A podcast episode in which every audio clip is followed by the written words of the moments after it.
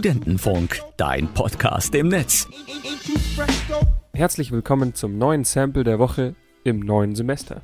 Jede Woche untersuche ich hier Songs auf ihre Wurzeln und suche diejenigen Musiker, die hinter den Songs stecken, die wir so tagtäglich hören. Dazu werde ich erst einen bekannten Song anspielen und dann die unbekannten originalen Songs suchen.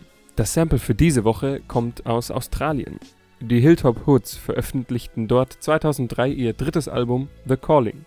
Auf dem Album befindet sich auch einer ihrer größten Erfolge, The Noisebleed Section.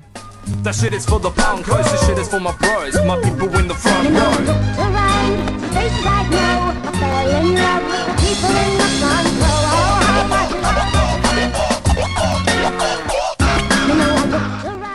Wer sich fragt, was der Name eigentlich bedeuten soll, die Noisebleed Section ist für die Hilltop Hoods ein Begriff für die Sitzplätze in einem Stadion oder einem Saal, die ganz vorne sind.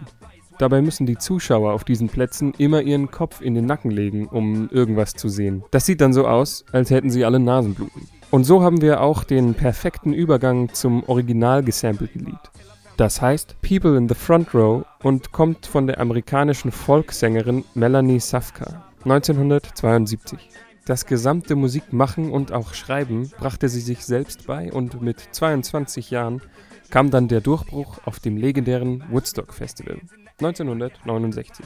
Anscheinend war sie recht zufrieden und vielleicht sogar ein wenig stolz, dass ihr Song 31 Jahre nach Veröffentlichung eine Renaissance bei den Hilltop Hoods erlebte. Ihr hört jetzt das Sample der Woche im Original Melanie Safka, The Boys in the Front Row.